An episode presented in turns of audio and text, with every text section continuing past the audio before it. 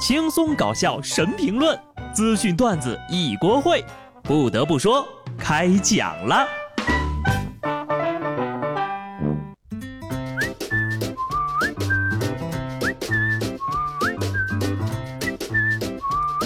Hello，听众朋友们，大家好，这里是有趣的。不得不说，我是机智的小布。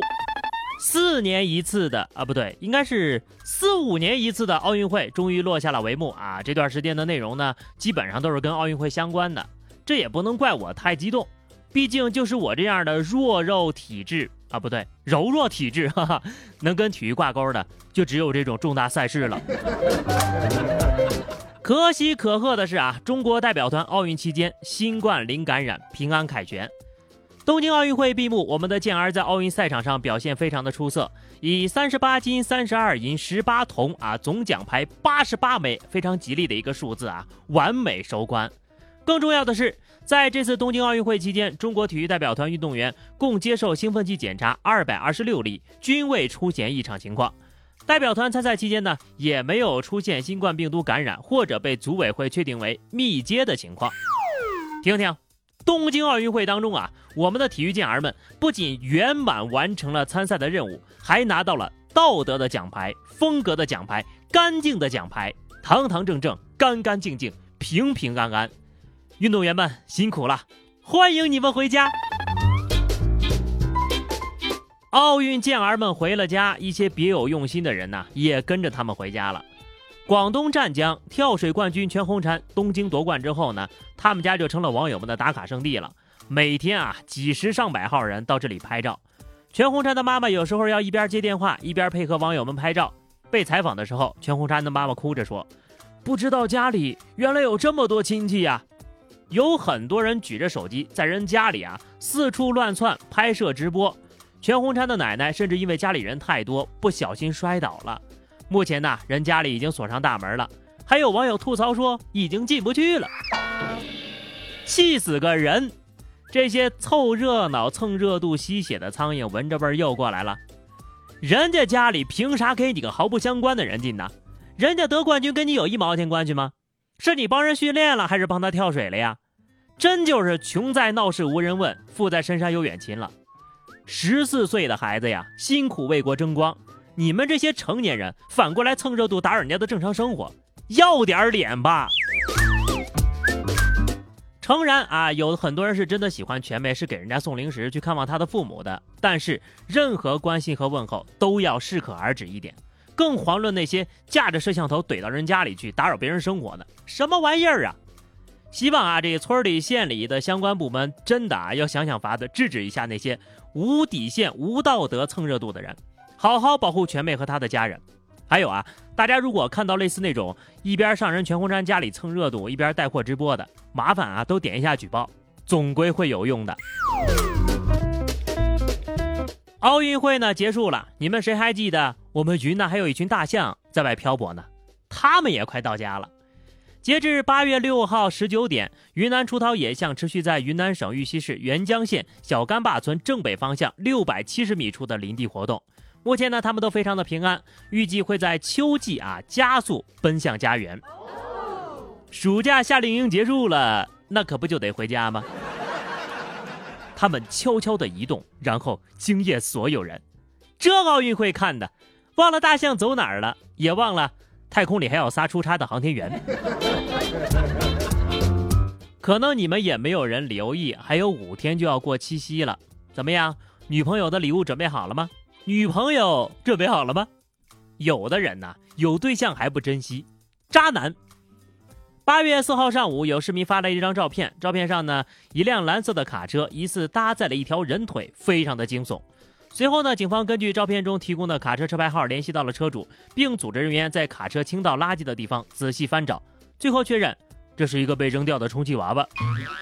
不得不说，太吓人了，好几回啊，谁看到不报警啊？这个死没良心的，玩腻了就抛弃，呸！渣男。友情提示啊，对于一些人形的废弃垃圾，一定要妥善处理，千万不能随便丢，以免吓坏了大朋友和小朋友。那么问题又来了，这种东西应该怎么处理比较好呢？我也不是很清楚啊，我帮大家问一问，在线等，挺急的。想要表白的抓紧了啊！毕竟这个过节前呢，竞争压力还挺大的。北京一男子托一个外卖小哥到相亲对象的楼下喊话，小哥站在楼下用大喇叭播放相亲对象给女生录的一段话：这一天到晚电话不接，短信不回，处不处你跟我说一声啊！别整天吊着我，要是不处，你就把那天看电影的钱还我一半。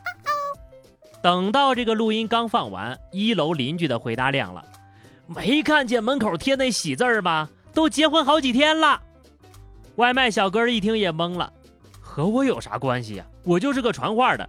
说完就走了。哦，这不就是有话好好说里面的名场面吗？效仿电影可以，但是马后炮不可为。小伙子呀，终究是你格局小了。虽然说共同消费 AA 制没什么毛病，但你要黑就趁早 A 是吧？电影都看完好几天了，才想到黑呢。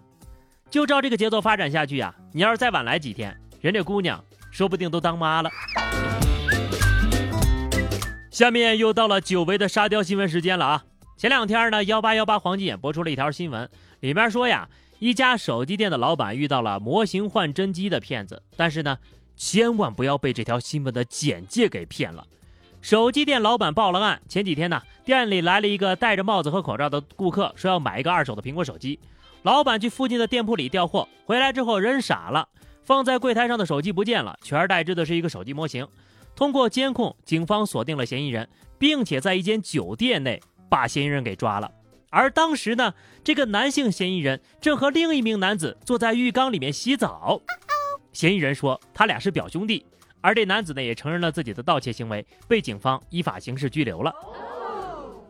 再自信的看一眼新闻的题目啊，模型换真机，零元购失败。我说通篇没有零元购的事儿，原来零在这儿的呀！这记者也太坏了吧！毕竟呢，表弟洗澡这事儿其实跟偷手机没什么关系。幺八幺八果然没有让我失望呀！看完新闻，根本没人在意手机的事儿了。哎，但是我们要相信啊，男人之间是存在真正的友情的，他们一定是真感情。四川成都业主黄先生同两位装修的师傅已经在一块儿同住了一个多星期了。事情呢要从上个月说起，两位师傅呢上门给黄先生安装暖气片，没想到当天呢突发疫情，黄先生所在的小区成了封控区，于是呢两位安装师傅就这样跟他隔离到一块儿了。莫名其妙住一块的仨男的呀，一开始还是不习惯，大家的生活方式也不一样，就连睡觉时间呢都不统一。但是慢慢的啊，三个人就熟了起来。三个男人一起做饭、看电影、打游戏、做家务，在家隔离实在没事干。这两位师傅呢，还帮小区里的其他业主挂了挂画、装了镜子、装了净水器。眼看隔离期就要结束了，这仨男的呀，还突然有点依依不舍了起来。好吧，事已至此，你们不拜个把子都很难收场了。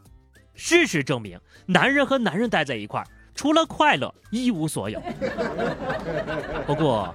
谁能想到都过去这么久了，那个暖气片还没装呢，因为隔离，暖气片没送成。哎，哎，这成都啥时候需要装暖气片了呢？